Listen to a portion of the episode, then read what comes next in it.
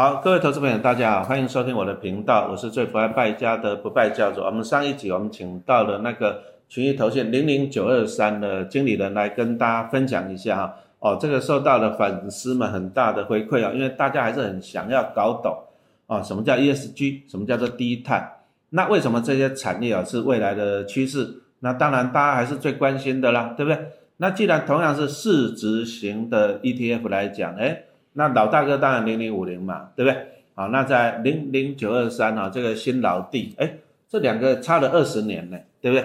那我们就从从这个二十年的时空啊，来跟大家评比一下啊。我们也不要讲说谁好谁不好，但是我们讲那个指数的精神啊，指数的精神差别在哪里啊？这个零零九二三的特点在哪里哈？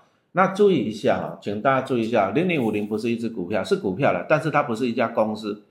零零九二三哈，它是股票，但是它不是一家公司，他们都是持有几十档的成分股，好，那最主要的啊，其实 ETF 就是看成分股的表现啊，这个是很重要。如果说你今天成分股表现的很好，比如说你今天拔河比赛，那我就挑全校体重最重的就解决了嘛，对不对？啊，但是你如果是考物理比赛的话，那我要挑那个什么，哎，物理成绩最优秀的前面的，好，所以说你会发现啊，其实成分股会决定啊这个 ETF 未来的报酬率。所以成分股最重要哈。那台湾五十指数哈，老师强调这是二十年前。那二十年前很简单，挑市值最大的就收工了。但是讲实话啦，市值最大一定最赚钱吗？不一定吧。市值最大一定符合现在的 ESG 低碳，一定符合现在的 AI 吗？二十年前有符合吗？当然是没有嘛，对不对？好，那我们现在新的时代哈，投资股票，请你看未来二十年，不要看过去二十年哈。那当然了，大家都知道零零五零成立二十年，那他们都哦那边宣传说过去二十年报酬率很好，也真的是很好，啊，也真的是很好。但是我们要的是未来二十年，啊，注意啊，不是看后照镜哈。那未来二十年哦，这个大家都知道，这 ESG 啊，那在这低碳啊，最近这个很热门这个新闻啊，所以说大家一定要追踪哈这个未来的趋势。好，那还是回到回到原点来哈，ETF 就是持有几十档的成分股。那如果说成分股的表现好，那当然 ETF 不可能表现差嘛，对不对？好，那所以说我们就要来问一下经理人了哈。那我们讲的零零九二三就是，好，你南瓜的除了市值大的好公司，而且要抓住这个 ESG 跟低碳的潮流。那我就要问一下，这个低碳的股票表现真的比较好吗？好的，老师，呃，低低碳的趋势就是如同我们上一集说的，它会从碳费。碳税、国际的订单来影响我们台湾公司企业获业影响性。那我们知道，投资人其实最关关注的焦点就是，那这样我们投资低碳的股票表现会不会比较好？那我们我们这边有做过研究哈，就是说我们在台股里面的股票，我把它分成低碳的公司跟高碳公司的一个族群，我们有发现到说，无论是近五年、近三年或近一年，低碳公司报酬的一个表现，都会比高碳公司的报酬表现还要再来得好。那也就代表着说，我们的零零九二三 ETF 这一档是首档采纳一低碳的这个指标，它也能够提升我们 ETF 长期的报酬表现。好，那这里补充一下，刚刚经理人讲到的低碳的指标，其实它很简单啦，它就是把当年度的碳排量嘛，对不对？对。然后除以当年什么企业的营收嘛，没错。那这个这个在我们这个投信官网都可以看得见嘛，是。它这个就是一种成本率的概念啊，所以成本率越低。这个它对于它企业获利影响也就越低。啊，就是你营收好，你有相同的营收，按你如果低碳就排的碳更少。对，好，那我们这边看一下那个报酬率的指标，这些低碳的企业哇，最近五年报酬率的，你如果做好低碳的，它的报酬率高达一百五十一趴。啊，但是你如果是高碳的，只有一百一十五趴，哎，这个差了三十几趴呢。没错，哦，所以说那当然了，ETF 就是持有成分股嘛。那如果说成分股表现表现多，报酬率多三十几趴，那相对的 ETF 的表现也会多超过三十几趴会比较好，没错。那从这里我们直接啊回到我们直接来破题，既然成分股表现的好，那是不是 ETF 表现的好嘛？对不对？只是零零九二三啊，因为才刚上市嘛，没错，对不对？三月八号，三月啊，三八妇女节嘛，对吧？才刚上市，那刚上市，讲实话，绩效我们还是要观察。不过因为 ETF 都是追踪指数，所以说我们可以看它指数过去回撤的报酬率。好，那我们刚刚已经讲到了，既然它的成分股都是低碳的公司，那也我们有一些数字告诉我们，低碳公司它的获利报酬率真的是比较高。我老师是这样觉得啦，你如果一个产业重视低碳，表示它是有良心的啦，啊，因为它要长期永续发展。那你有良心、有长期永续发展的，表示说它有良心的企业，事实上它的获利也会更好。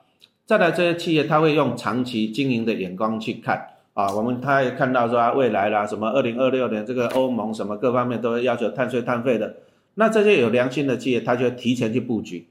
那它提前布局来讲，它未来它得到会得到更多的订单啊，所以说它其实它可以赚到更多的钱嘛，对。好，那如果说成分股表现好，那当然 ETF 就会受惠哦。所以我们来看一下哈，啊，这个零零九二三它所追踪的指数，台湾 ESG 哈，台湾 ESG 低碳五十指数。哎，老师这边一份报告资料，从二零一八年到二零二三年了，大概就是四年的期间了。哎，它的报酬率哎都赢大盘呢，哦，它的指数的报酬率都赢大盘，其实看起来好像不是只有赢大盘，连。台湾五十指数都打败，哎是，那我们先来讲一下，那台湾大盘就是台湾加权指数就是大盘了，对不对？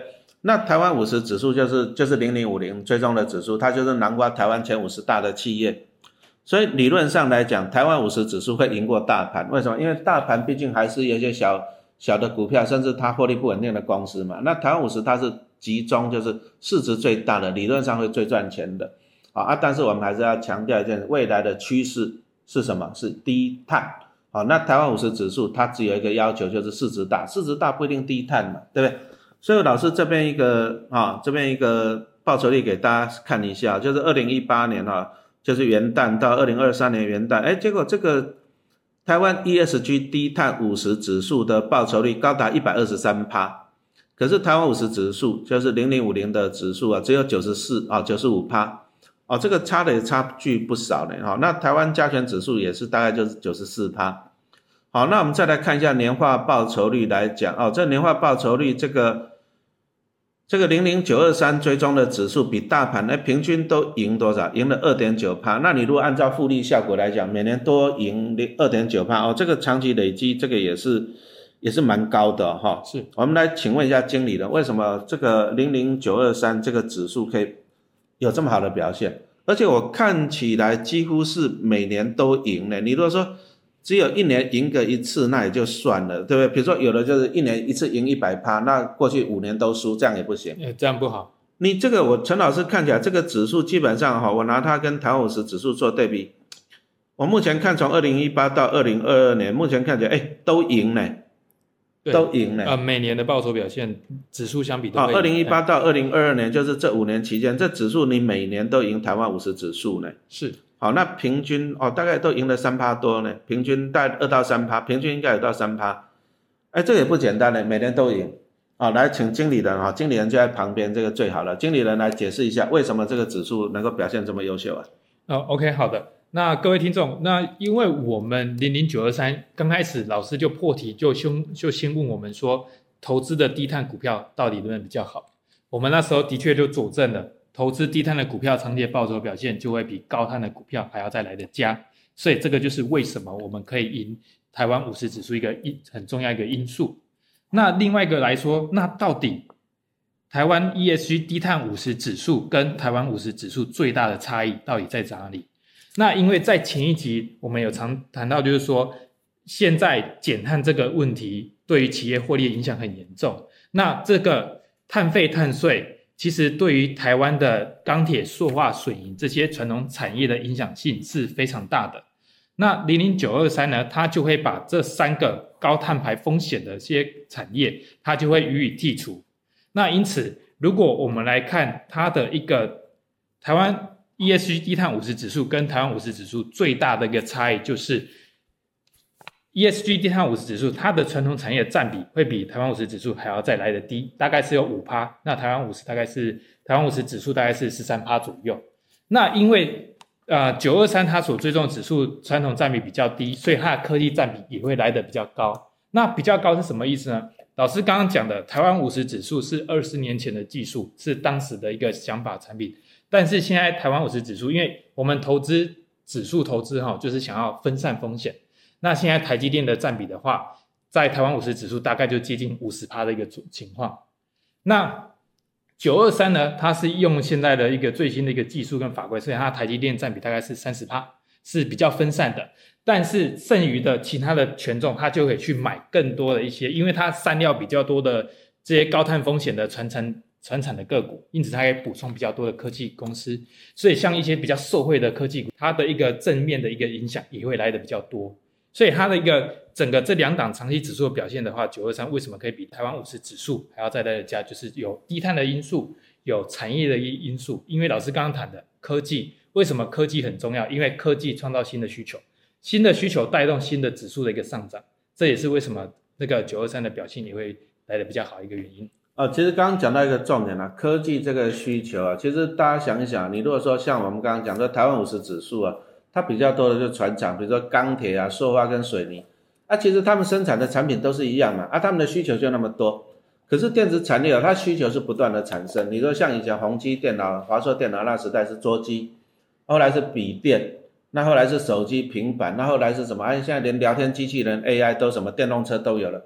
所以说，其实科技啊，这个是真的是未来的潮流，因为它不断的新产品会不断的出现啊，那再来新的需求会不断的出现啊。所以说，科技股啊，你会发现今年的涨势真的是很凶啊。其实你如果抓长期投资来讲，其实科技股的涨势真的是啊最大最迷人的，对不对？那我刚来简单做一下小小的总结哈，像老师刚刚听进人讲，我发现就是说零零九二三就是进化版的零零五零了哦。我个人觉得从指数上来讲，为什么是进化版啊？第一个，刚刚经理人也讲了嘛，对这个台湾五十零零五零里面，它那个船长，我们刚刚讲的什么钢铁啊、塑化跟水泥，大概占了十三趴的权重啊，但是零零九二三只有五趴，这样子是不是多了八趴出来啊？差了就八趴，还没有完呢。因为台湾五十指数啊，它最大的问题在就台积电太大了，大概占了快一半。那你想想看到，它虽然五十档成分股是，可是台积电一个人占了一半了，所以其他的好公司没空间了，因为都被台积电吃掉了。啊，这是台湾五十指数的缺点，因为它只用市值来决定。可是我们刚刚讲到零零九二三这个指数，哎，台积电因为新的法规只有占三十趴，所以表示哦，你看台湾五十，台积电是五十趴，那。零零九二三只有三十趴，所以说又放出二十趴的权重。那你有没有发现呢？它就是把台积电放二十趴的权重，跟我们刚刚讲的一些高碳的企业又拿出八趴的权重出来，那这样就有二十八趴。也就是说，零零九二三这个指数它有二十八趴的空间，可以去买那些什么，哎，报酬率更高的哈。我们刚刚讲的更低碳的，像那我刚刚听到经理人讲到，就是说，哎，我们这个零零九二三的特点就是电子股多。啊，跟零零五零来比，哈，那在金融股多，好，那现在我们来讲啊，其实低碳就是国际的趋势，因为陈老师很还是很关心的这个碳税碳费，因为你只要增加这些成本，对企业的获利，不是说企业获利衰退了，而是你拿不到订单的问题啊，好啊，但是又很麻烦呐，我们刚刚讲到这些船产的钢铁、水泥跟什么塑化，啊，它本身它就是排那么多的碳嘛，啊，那那你为什么不调整你的投资组合？啊，就是你的投资组合把这些高碳的，未来可能拿不到订单的，可能会承受很高的税跟费的，哎，你把它成分股拿掉嘛，对不对？你成分股拿掉就啊，我们这里就讲到 ETF，ETF 优点，但是有缺点。什么叫缺点？是吧？它的指数就规定它什么什么成成分股了，它指数规定好，你就只能通吃。好，那我们刚刚讲到台湾五十这个指数，就是过去二十年前的指数，它就是挑市值最大的。那问题来了，未来就是要低碳 ESG 啊，未来就是这样子。但是如果说它指数没有改变的话，你没得选哦，你投资人没得选，你没得选，你还是得吃啊，还是得持有这些成分股。那既然现在新的 ETF 这么多，新的指数，特别我们刚刚跟各位报告了，这个从二零一八到二零二二年哈，这个零零九二三追踪的指数，每一年都打败零零五零追踪的指数。那这个告诉我们，就是说啊，你其实你有不同的选择嘛，对不对？啊，比如说像陈老师有时候吃把费，那我觉得，哎，新叶我吃腻了，哎，我去吃汉来海港可不可以？我去吃想想可不可以？啊，意思就是告诉你说，其实你有更好更新的选择。但是陈老师还是一直强调，ETF 最重要就是指数，啊，指数决定它的成分股，决定未来的报酬率，所以说指数一定要。也一定要跟得上未来世界的变化趋势啊！这个趋势，这个才是最重要。那以前大家都说啊，老师我买一天我就无脑就好了，哎，理论上是对的。但是问题来了，你如果说你无脑的那个指数是二十年前的指数，二十年前你跟不上未来是未来二十年的发展呢？它以前二十年前的指数，它只是要市值最大。可是未来二十年人家要的是 ESG，要的是低碳呐、所以说你市值虽然大，其实市值最大那个我我一直不赞成啊，讲实话了，为什么？二十年前那个时代就是市值最大五十家就收工了，就解决了。但是请问你市值最大最赚钱吗？市值最大的股利一定最高吗？市值最大的一定符合未来的发展潮流吗？不一定，不一定，不一定嘛，是不是？好啊，但是呢，没关系，现在我们有更新的选择。但是 ETF 重点是看指数啊，指数一定要抓准未来的这个投资的潮流啊，这个才是最重要的哦。所以说老师这样子看了一下，就是说，哎，那个零零九二三啊，看起来就是符合未来潮流低碳版啊，进化版的零零五零嘛，对不对？啊啊，但是差距在哪里？差距就是说，它就是着重在于啊低碳的啊，然后高产值的、高获利的电子跟金融为主。好，那至于高碳的，啊，那船产哦，它就比台湾五十指数要少很多。哎，那这一档它的配息是怎样？我们请问一下经理人，是半年配吗？呃，大概那它是半年配，那有收益平准金，会在那个二月跟八月来进行除息。讲，请经理人讲一下这个平准金的优点好了，的特点好了。啊，平准金的一个特点就是说，啊、因为现在一个，因为台湾投资人是很喜欢股息，所以通常这个 ETF 要宣告配息的时候，就会有大量的一个资金涌入。但是对于既有投资人的话，他的股息就会有被稀释的一个风险存在。那为了要保护既有的投资人的一个公平性，那加入收益平准金就可以。我现在 ETF 说我要配多少，我有收益平准金，基本上那个息值就不会变，就可以保护既有投资人的一个情形。啊，就是说我们配息会稳定就对了。对对对，没啊，所，以说平准金的目的是让它配息稳定。是因为我之前我也看过啊，有一档 ETF，它一开始公告说第一阶段公告说配二点五五，到了第二阶段它就给你缩水，对，收到一点九九，那这样投资人会有受欺骗的感觉。没错。我看到你二点五，我进来买啊，结果你出席人跟我讲说一点九九，啊，那这个就是因为没有平准金的机制嘛，对不对？对。好，那半年配啊，那其实陈老师在，我还是要请问一下经理人哦，其实因为这个毕竟以市值型为主嘛，对不对？是，那我们看起来啊，其实也讲实话啦，市值型大部分都是比较着重于成长性。那一家企业要成长，要怎么成长？你想想，它市值要越来越大，表示它不断的成长。对，那不断的成长，就表示说它不断的把它的获利拿去投资嘛。是，所以我就要逼问一下经理人了。所以说，那这个配息可能没办法跟高股息的比肩了吧？没错，没错。啊，因为我们挑的就是市值型的，不是以配息为主。是，其实就像老师说的对啊，因为九二三它是一档市值型的产品，所以它的股息率呢会跟大盘是差不多，所以大概是会落在四趴到四点五趴左右的一个情况。可是呢，这种市值型就是呃，其实它很适合这种小资族或年轻人的一个族群，它的它现在投资要的是累积未来的那个资产迅速长大。所以对于这种市值型或像我们九二三，它现在一张哈也才一万六千块左右的一个资金而已，其实就很适合这种小资想要累积未来快速长大资本力的一个族群，会是一个很不错一个选择。啊，其实我们投资股票，我们投资人赚两个钱呐、第一个赚的是资本利的啊价差，比如说台积电从六十涨到六百嘛，对，赚的价差。第二个就是安稳的零股利，好、这个股利啊，投资人我们希望是赚到这两个。啊，但是其实不同属性的投资人还是有不同的配置啦。你说像陈老师慢慢年纪大了，对不对？那我可能我讲实话，高股息配多一点，为什么？因为我就是稳定的股息收入。但是重点来了，是因为我资金多啊，比如说我丢一千万，我每年领六趴，给六十万。可是如果说你是小资族，按、你只有十万块来讲的话，你每年赚六趴，好像也只有六千块一个多，一个月才多五百块，好像也没有那么的感觉嘛，对不对？所以基本上你要一个观念，你如果说你是小资的，特别你又年轻的，我们建议你还是投这一种就是未来资本利的空间比较高的啊，那那就是代表性就是这种市值型的 ETF 啊，因为市值型随着经济的发展来讲，你看像台积电来讲，它以前的市值规模还不到一兆，现在到了十三兆哈，所以说市值型来讲啊，投资人哈就是长期投资，好，你赚到资本利得的空间会大于零股利。啊，所以说陈老师的看法是这样：如果你是小资族，啊，资金又不多，啊，你又年轻，我个人的建议是你投这种市值型的会比较好。啊，那虽然它的股利率哈，讲实话了，比高股息的会少一点，但是它价差的成长性会比较高。没错，好，啊，你让累积资产的速度也会比较高哈。那其实投资很简单啊，投资就是长期持有好公司，对不对？啊，持有好公司来帮你赚钱。那最简单就是买进 ETF，啊，它就同时持有几十档成分股。好，那再来最重要的 ETF 是指数，指数就是你要看未来的趋势。啊，请你注意，你要瞄准未来的趋势。那未来趋势在哪里？不用讲了，科技跟电子。